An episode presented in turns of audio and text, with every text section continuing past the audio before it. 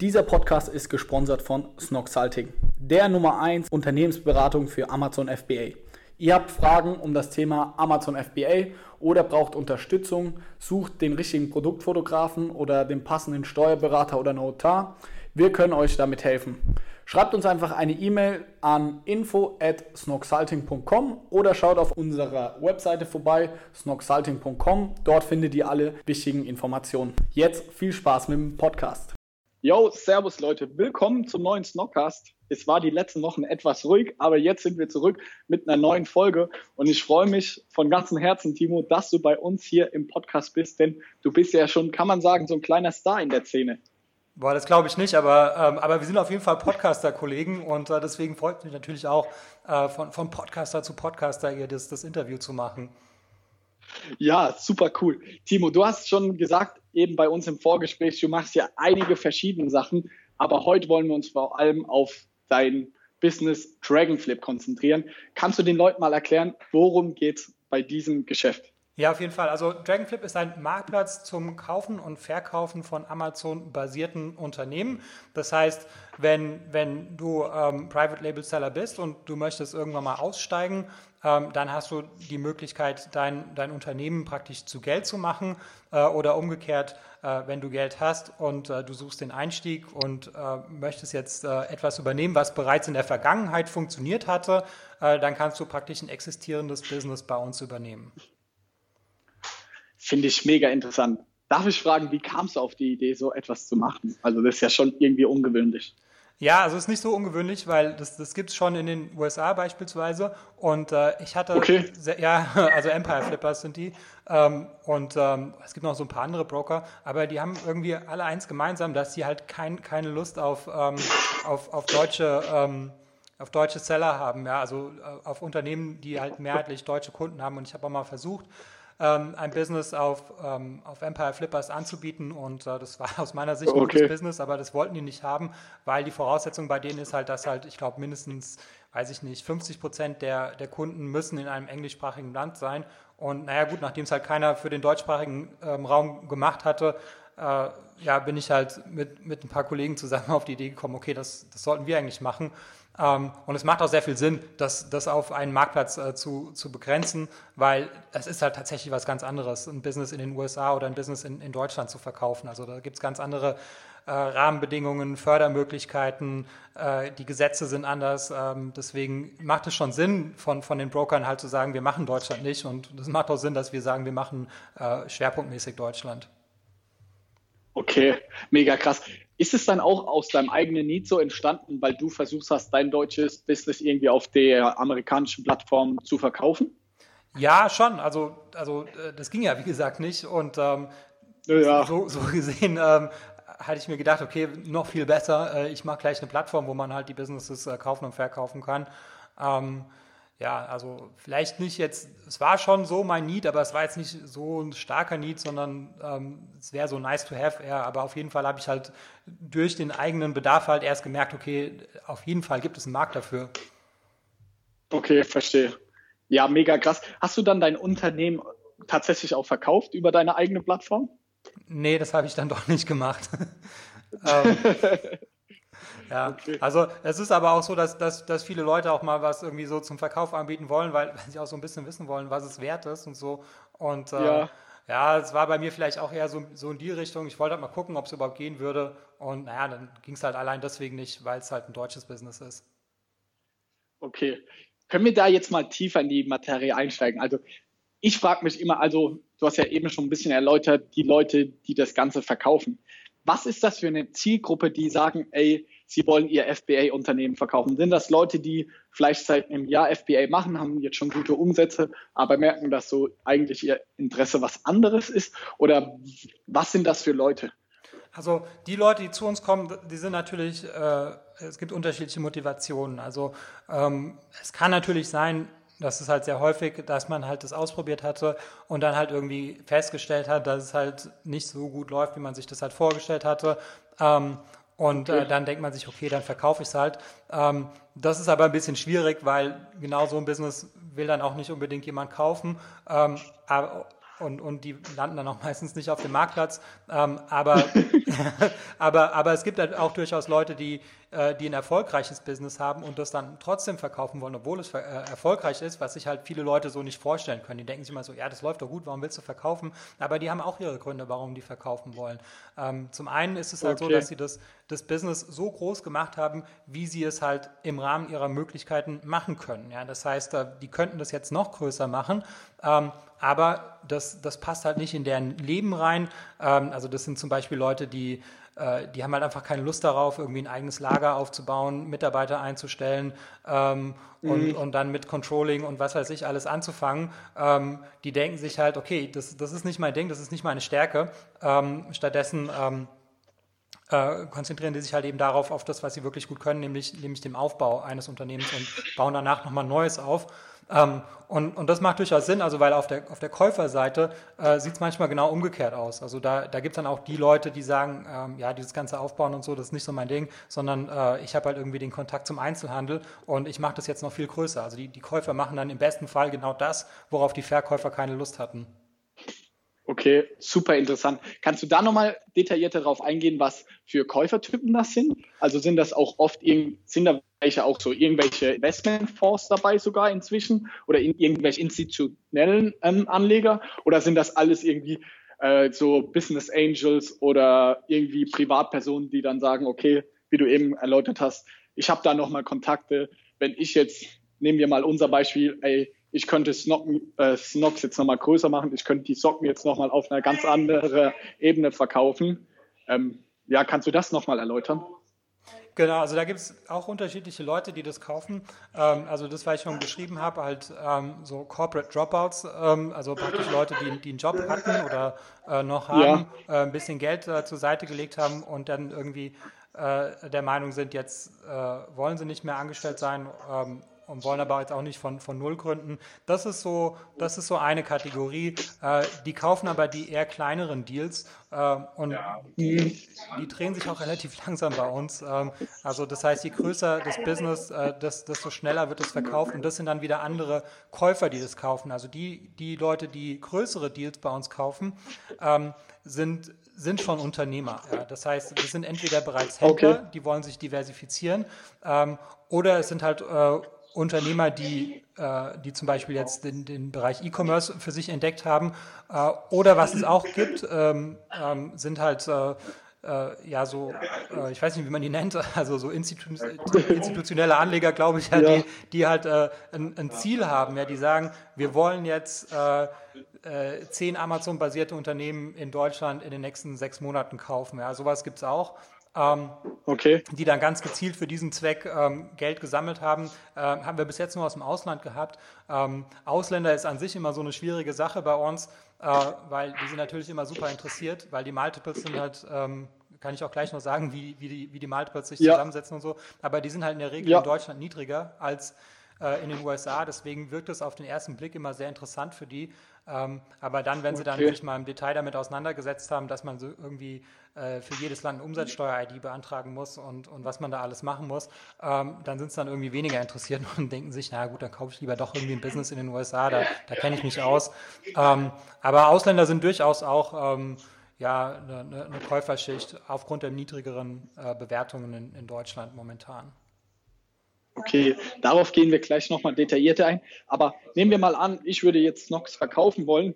Wie gehe ich dann vor? Also melde ich mich bei euch an? Welche Daten braucht ihr dann von mir? Wie ist da die Vorgehensweise?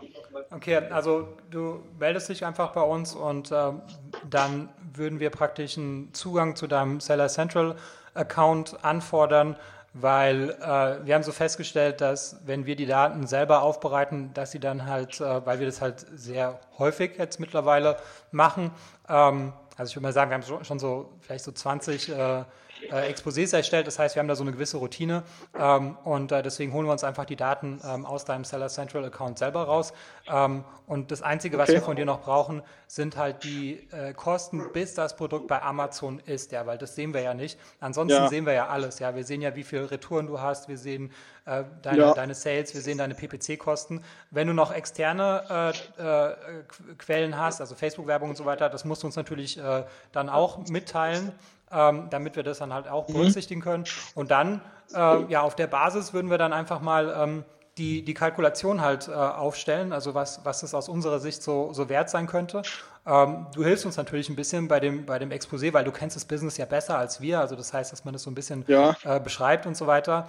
Und ähm, dann ähm, ja, musst du es freigeben. Ja? Also das heißt, äh, das, das liegt dann an dir, ob du dann sagst, ja, das, das will ich so veröffentlichen oder ich will es nicht. Ähm, ist auch bis zu dem Zeitpunkt auch, auch kostenlos. Also Kosten entstehen ja erst, wenn, das, wenn wir es erfolgreich verkauft haben. Und ähm, ja, und dann, wenn es halt online okay. ist, ähm, dann vermarkten wir das und ähm, wenn, wenn dann halt äh, Interessenten da sind, also sind immer Interessenten da, ähm, ähm, haben wir das jetzt mittlerweile so gemacht, dass wir, dass wir ein gemeinsames Trello-Board haben, äh, wo wir dann halt die, die, die, die Leads, äh, die da reinkommen, äh, die qualifizieren und dann halt mit dem, mit dem Verkäufer ähm, halt weiter bearbeiten. Also die wandern halt immer weiter in dem Trello-Board von eingegangen, qualifiziert und Gespräch geführt in Verhandlungen oder abgelehnt oder halt irgendwie Angebot gemacht. Weil sonst hast du einfach keinen, keinen Überblick mehr, weil du bekommst dann, je nachdem, was es ist, bekommst du dann irgendwie so 20, 30 Anfragen und wenn du das alles äh, nur so mhm. per E-Mail machst, dann hast du irgendwie keinen Überblick mehr. Ähm, und wir kümmern uns natürlich darum. Also das heißt, wir fassen dann auch nach, weil wir wollen ja, dass der Deal passiert. Das heißt, wenn sich jemand gemeldet hatte und danach sich nicht mehr meldet und so, der wird halt einfach von uns so lange äh, immer wieder äh, kontaktiert und, und, nachgefragt, bis er halt entweder sagt, ja, ist interessant, wir gehen zum nächsten Schritt oder er sagt, ich habe kein Interesse mehr, ähm, dann ist er halt äh, disqualifiziert. Aber auf jeden Fall ja, versuchen wir natürlich, dass dann halt möglichst viele von den Leuten, die, die reinkommen, äh, dass die qualifiziert werden und am Ende dann ein Angebot abgeben. Okay, Komm mega interessant. Also wirklich, finde ich, richtig gutes Thema, auch was ihr da auf die Beine gestellt habt. Kommen wir jetzt mal zur interessantesten Frage, glaube ich, die hier die Zuhörer interessiert. Wie viel ist mein Businesswerk? Wie wird der Kaufpreis errechnet? Genau, also der, der, der Kaufpreis ist bei uns immer ein Multiple, also ein Vielfaches des monatlichen Deckungsbeitrages. Ähm, der Deckungsbeitrag ist praktisch sowas wie der Gewinn. Ähm, es werden halt die, die Fixkosten ähm, nicht berücksichtigt, ähm, weil derjenige, der das kauft, der hat vielleicht andere Fixkosten. Also sowas wie das Geschäftsführergehalt und so weiter, ähm, das, das lassen wir außen vor. Ähm, mhm. Man kann auch sagen, ähm, oder die Amerikaner sagen dazu uh, Seller Discretionary Earning, also das heißt, was du dir uh, auszahlen würdest, und das ist natürlich sowas wie dein Gehalt. Ähm, das ist mhm. praktisch, äh, was, was, man, ähm, was man mit dem Multiple multipliziert. So, dann ist natürlich, die eine Sache ist, wie hoch ist der Multiple und die andere Sache ist, wie hoch ist dein Deckungsbeitrag. Je höher der Deckungsbeitrag, desto überproportional höher ist der Multiple, lustigerweise. Also das heißt, je größer das Business, desto mehr ist es wert. Nicht nur, weil das Business mehr wert ist, sondern weil die Leute nochmal extra dafür zahlen, dass es größer ist. Ähm, und es verkauft sich okay. auch schneller. Ähm, und der Multiple, ja, ja. ähm, und der, der Multiple, ähm, der würde ich, würd ich mal sagen, so am unteren Ende würde, würde ich sagen, ist 18. Ähm, also 18 mal deinen monatlichen Deckungsbeitrag. Und bei einem großen Business kann es dann durchaus auch über 30 sein. Ähm, es spielen natürlich so ein paar Sachen eine Rolle. Also zum Beispiel, wie diversifiziert bist du? Das heißt, bist du jetzt irgendwie 80 Prozent in Deutschland und 20 Prozent äh, irgendwie der Rest der Welt. Das ist jetzt nicht sehr diversifiziert. Also wenn du aber jetzt sagst, ich mache irgendwie ja. 30 Prozent USA, äh, 70 Prozent Europa und innerhalb von Europa äh, mache ich irgendwie 40 äh, Prozent Deutschland und 60 äh, Prozent der Rest von Europa, das wäre jetzt extrem diversifiziert, äh, was die Marktplätze angeht. Mhm. Dafür würde man auf jeden Fall mehr bezahlen. Ähm, dann gibt es natürlich auch so die, immer die Frage, ist, kann man das nachmachen? Ja, weil der, der das kauft, der stellt sich mhm. immer die Frage, kann ich das nachmachen ja, oder soll ich das kaufen? Und wenn man das halt leicht nachmachen ja. kann, dann braucht man es auch nicht kaufen. Nicht, also, mhm. also erstens, weil man könnte es halt selber machen und zweitens, selbst wenn der Käufer gar nicht vorhat, das nachzumachen, ist es ja immer nur eine Frage der Zeit, bis irgendein Wettbewerber das nachmachen wird. Und deswegen äh, mhm. ist, halt kein, kein, ist, ist, diese, ist, ist, der Deckungsbeitrag kein dauerhafter Zustand, weil der wird irgendwann mal weggehen, ja, weil der Wettbewerb äh, sorgt immer dafür, dass die, dass die Margen äh, gegen Null gehen, ähm, es sei denn, äh, du, du hast etwas, was man halt nicht nachmachen kann und das kann natürlich die Marke sein, auf jeden Fall. Also das heißt, äh, äh, eine, eine, starke Marke ist immer ein gutes Signal und, und ein guter Grund, ein höheres Multiple zu zahlen, weil man davon ausgehen kann, dass, es, ähm, dass, dass dieser Zustand, dass man, diese, dass man ähm, eine gute Marge hat, dass der lange ja. bleiben wird. Ja, das, deswegen ist es auch wichtig. Oder du hast halt irgendwelche anderen Schutzmerkmale. Ähm, ja, sei es okay. jetzt irgendwie ähm, wir haben jetzt zum Beispiel einen, das ist unser größtes Listing, das ist jetzt für 1,6 Millionen Euro gelistet. Ähm, der, okay. ähm, der hat vorgefertigte Produkte und die werden dann bei ihm in, in seiner eigenen ähm, in seinem eigenen Lager nochmal äh, weiter konfektioniert und so weiter. Also das heißt, der ist da wirklich ein bisschen mehr als nur Label drauf machen, sondern der ist ja schon fast der, also im, im Gesetz ist er sowieso der Hersteller, aber er ist auch so äh, von der Verarbeitung her wirklich mehr ein Hersteller als nur ein Private Label Seller. Ähm, und sowas ist natürlich auch wertvoller als einfach nur ähm, ja, irgendwie ein Produkt aus China, wo, was halt zufälligerweise äh, gerade noch ein bisschen unentdeckt ist. Aber es ist nur eine Frage der Zeit, bis es entdeckt wird, die Nische. Okay, verstehe. Wie hoch, kannst du das sagen, wie teuer war das teuerste Unternehmen, das ihr jetzt verkauft habt, eurer, eurer Plattform? Das teuerste war bis jetzt äh, 400.000 Euro. Ähm, und, man, und wir haben auch noch mal eins für ein bisschen weniger verkauft vom Johannes Brenner, der hat darüber öffentlich berichtet in seinem YouTube-Kanal. Ähm, wenn du magst, kannst ja. du den Link dazu äh, vielleicht in die Beschreibung packen, dann kann sich das jeder mal ähm, anhören, wie das auf der, auf der äh, Verkäuferseite aus war. Also der hat da sehr transparent darüber gesprochen. Und das war auch kein kleines ja, Business, was er hatte. Ja, definitiv. Das Video habe ich mir auch damals angeschaut. Also das fand ich auch super interessant und auch Lopi an den Johannes, dass er da so öffentlich drüber gesprochen hat, fand ich richtig cool und ich bin auch da für mehr Transparenz so in dem ganzen Business. Fand ich richtig gut. Ja. Ähm, wie sieht es aus? Sind eure Probleme auf der Plattform eher Leute zu finden, die es verkaufen möchten, weil es gibt genug Käufer, oder ist es eher andersrum so? Ihr habt nicht, ähm, ihr habt viele Leute, die verkaufen wollen, aber findet nicht die passenden Käufer dafür. Ja, das, das wechselt sich halt auch bei uns immer ab. Ne? Am Anfang war es ja klar, am Anfang hatten wir gar nichts gehabt, ja, äh, und dann hatten wir ja. so die ersten Verkäufer und dann hatten wir irgendwie nicht genügend Verkäufer. Mittlerweile äh, sieht es ganz gut mhm. aus auf der Plattform. Also wenn du jetzt mal drauf gehst, da sind jetzt einige Businesses da. Ähm, ich würde mal sagen, ähm, ein gutes Business, das werden wir immer sehr schnell verkaufen. Ähm, also und, und halt ein großes Business. Das heißt, die, die sind so die Mangelware. Also einfach, einfach attraktive äh, Businesses, die, die groß genug sind. Das ist bei uns so die größte Mangelware. Okay. Ich finde es verrückt, dass du sagst, dass umso größer, umso leichter es zu verkaufen gibt. Ich hätte es jetzt genau andersrum gedacht. Ja, habe ich auch gedacht. So ein, kleines, ja. so ein kleines Unternehmen könnte ich mir auch aktuell vorstellen, wenn so, sage ich mal, ein Konkurrenz zum Beispiel von uns irgendwie sein Business verkauft, dann sage ich, okay, auf, den schlucken wir, dann haben wir einen Konkurrent weniger, machen noch ein paar Sales so. Aber dass da so riesengroße Unternehmen auch für 1,6 Millionen da leichter zu verkaufen sind, finde ich echt der Wahnsinn. Ja, also das war auch etwas, was, was wir erst äh, dadurch festgestellt haben, dass wir es halt gemacht haben. Also ich hätte es genau umgekehrt, hatte ich mir das auch vorgestellt. Aber es ist halt wirklich so, dass halt die, die Leute, die halt äh, äh, viel Geld verwalten, ja, die, die, die sehen das, dass es ein guter Deal ist und die schlagen dann auch zu. Und äh, äh, so Leute, die halt zum ersten Mal in ihrem Leben ähm, ein Business halt übernehmen, ähm, die, die zögern halt sehr und äh, sind sich nicht so sicher und das zieht sich halt sehr, sehr lange hin. Ähm, das, so erkläre ich mir das jetzt zumindest, dass, dass halt die großen Deals halt ja. einfach schneller gehen. Ja, wie lang dauert es, sage ich mal, in der Regel, jetzt aus der Erfahrung, vom Einstellen bis zum Verkauf? Also der Johannes Brenner hat es ja auch, auch in unserem Video gesagt, ähm, das waren drei Wochen in seinem Fall. Ähm, das war ja. zugegebenermaßen jetzt ein bisschen sehr schnell für unsere Verhältnisse. Ähm, aber wir hatten es auch schon öfters mal gehabt, dass es halt wirklich, sagen wir mal, in, in einem Monat ist. Aber geht bitte nicht davon aus. Ja? Also es kann wirklich sehr lange dauern. Also äh, stellt euch mal mhm. darauf ein, dass es vielleicht ein halbes Jahr dauert, ja, bis ihr da den, den passenden äh, Käufer gefunden habt. Also bestellt immer nach, tut so, als ob ihr es nicht verkaufen wollt, führt das Unternehmen weiter ähm, und, und, und macht jetzt nicht, denkt jetzt nicht, ah, ich muss jetzt irgendwie das letzte Mal nachbestellen und danach mache ich nie wieder was, weil es kann sein, dass es nie verkauft wird oder es kann sein, dass in einem halben Jahr der perfekte Käufer kommt ähm, und wenn ihr da bis dahin das Business vernachlässigt habt, äh, dann, dann tut ihr euch selbst damit keinen Gefallen. Ja, verstehe ich voll und ganz. Ich glaube, das ist auch ein komisches Gefühl, wenn man sich da das zum Verkauf anbietet und sich da irgendwie dann zurückhält. Ah, das kann ich mir irgendwie aktuell noch nicht vorstellen. Ja, ich kann es mir schon gut vorstellen, dass wenn du es halt, wenn du sagst, ich will es verkaufen, dass du dann halt sagst, ja, jetzt kümmere ich mich auch nicht mehr drum, ja, das interessiert mich jetzt nicht mehr. Das kann ich mir gut vorstellen, aber es ist halt genau das Falsche eigentlich. Ja, ja, verrückt. Aber natürlich war das mit dem Johannes dann ein geiles Marketing so für euch, dass er das dann auch so öffentlich gemacht hat und da so offen drüber berichtet hat. Also so bin ich auch nochmal, sage ich mal, intensiver auf eure Plattform Dragonflip aufmerksam geworden. Ja, ja, auf jeden Fall. Das fand ich auch gut vom Johannes, dass, dass er das Video gemacht hat.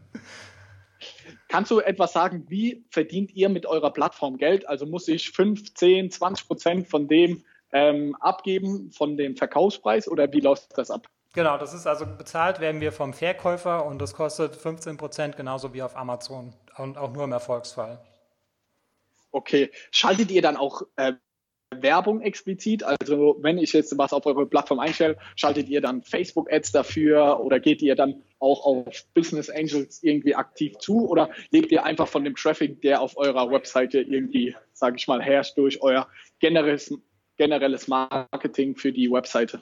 Ja, wir wollen schon, dass, dass, äh, dass es äh, verkauft wird. Also Facebook haben wir jetzt auch schon viel mit experimentiert, aber irgendwie äh, ja, haben wir da noch nicht irgendwie so den guten Weg gefunden, um da halt Käufer zu finden über Facebook, ähm, sondern wir platzieren das halt auch bei, bei anderen, bei befreundeten Brokern, äh, die ja über ihr eigenes Netzwerk äh, verfügen. Ähm, und es gibt auch ähm, ja, spezialisierte Webseiten, da macht es halt viel mehr Sinn, äh, dass wir das dort platzieren, weil ja, Leute, die halt äh, ein Business kaufen, die sind natürlich auch auf Facebook, aber ich weiß nicht, wie man sie, wie man sie targetieren kann. Ja, vielleicht so eine ja. ja Lookalike Audience wird, also das, so haben wir es halt versucht. Ja. Also wenn da jemand irgendwie eine gute Idee hat, mhm. kann sich gerne mal bei mir melden. Ähm, aber ja, ist uns, AdWords haben wir noch nicht probiert, das wäre vielleicht auch noch ein Weg, ähm, weil da vielleicht so die Intention noch dahinter ist, so Unternehmen kaufen, ja, mhm. so, solche Keywords, das könnten wir vielleicht auch noch mal ausprobieren, aber das haben wir bis jetzt noch nicht gemacht. Ja, wobei dann wahrscheinlich so die Klickpreise bei Unternehmen kaufen ist ja, bestimmt abartig. Glaube ich auch, ja. Weil da große, ja, aber was ich mir vorstellen könnte, zum Beispiel so LinkedIn, so Ads schalten in LinkedIn, die sollen echt gut performen, gerade in Deutschland, wo LinkedIn jetzt im B2B-Bereich auch nicht so groß ist. Das finde ich zum Beispiel interessant. Ja, das höre ich natürlich das gerne als ehemaliger LinkedIn-Mitarbeiter. ähm, ah, tatsächlich? Ja, ich war vier Jahre bei LinkedIn. Das war mein letzter Job, bevor ich äh, mich selbstständig gemacht habe. Ähm, das, äh, muss, ja, dann muss, weißt du das sogar ja mehr als ich. Ja, weißt du, bei LinkedIn, da hast du halt, da hast du halt äh, alle, alle Professionals, also Leute, die, die halt einen Job haben. Da, da, ich sehe das so ein bisschen ähnlich mhm. wie bei Facebook. Da, da sind sie zwar alle, ähm, aber da sind es halt alle mit ihren Arbeitsprofilen ähm, und nicht, okay. da siehst du halt nicht irgendwie, dass jemand Geld hat und das investieren möchte. Das ist ja kein Investorennetzwerk, das ist ja eher so ein Netzwerk für Berufstätige. Okay, verstehe. Guter Punkt. Ja, ich habe da einfach gar keine Erfahrung, weil wir ja auch kaum B2B machen, jetzt bei Snoxalting ein bisschen, aber ja, dort, weiß nicht. Aber ich finde es super interessantes Thema. Ich könnte mir aktuell jetzt mal ein bisschen über uns zu berichten. Wir überlegen tatsächlich auch einen Investor mit ins Boot zu holen, aber ich könnte mir aktuell noch nicht vorstellen, so das Ding so komplett zu verkaufen. Da wird mir irgendwas fehlen aktuell, glaube ich. Ja, ja, vielleicht hört ja einer zu. Der. ja, sehr cool. Ja, ähm, sonst, Timo, du kannst jetzt nochmal an der Stelle, du hast ja auch einen eigenen Podcast. So sind wir auch auf ähm, uns aufmerksam geworden. Du hast einen Podcast, ich habe auch ein Interview bei dir gemacht. Deswegen schaut da gerne vorbei, Leute, wenn ihr noch mehr über mich und meine Story erfahren wollt. Aber auch sonst, du hast ja super geile Interviews da, hab mir da auch schon einige Podcasts angehört. Vielleicht kannst du da nochmal kurz berichten, wo so vielleicht dein Fokus ist von deinem Podcast, worum es da in erster Linie geht. Genau, also bei mir geht es halt auch um, um, um Private Label Seller. Ähm, und äh, ja, den könnt ihr, könnt ihr euch gerne mal anhören. Also es ist auch ein bisschen äh, so ein Interviewformat. Äh, hin und wieder äh, setze ich mich auch mal alleine vor das Mikrofon und, und äh, erzähle mal irgendwas, was, was mir gerade auf dem Herzen liegt. Ähm, ja. Aber es richtig, ich, ich glaube, es ist, es ist für, wenn du Private Label Seller bist, insbesondere auf Amazon, äh, dann, dann könnte das ein interessanter Podcast für dich sein. Auf jeden Fall. Also ich würde schon fast sagen, so ein Must hier. Also es gibt, finde ich, so drei, vier, fünf Podcasts in Deutschland, die man einfach als Private ähm, Seller hören sollte. Und da gehört deiner auf jeden Fall dazu. Gerade weil du ja neben Dragonflip ja noch andere Projekte am Start hast. Da können wir ja vielleicht bald nochmal einen anderen Podcast, einen separaten Podcast drüber machen. Ja, auf jeden Fall. So, Timo, dann danke ich dir schon mal für diese Einblicke ich packe alle Links zu Dragonflip, zu deinen anderen Businesses, auch zu Johannes, zu dem tollen Video, was er gemacht hat, wie er sein Business verkauft hat, packe ich alles in die Show Notes. Sonst bedanke ich mich vielmals fürs Zuhören, Leute. Schaut auf jeden Fall auch beim Timo vorbei bei seinem Podcast Und sonst bis nächste Woche Dienstag. Macht's gut, Leute. Ciao. Ciao, danke.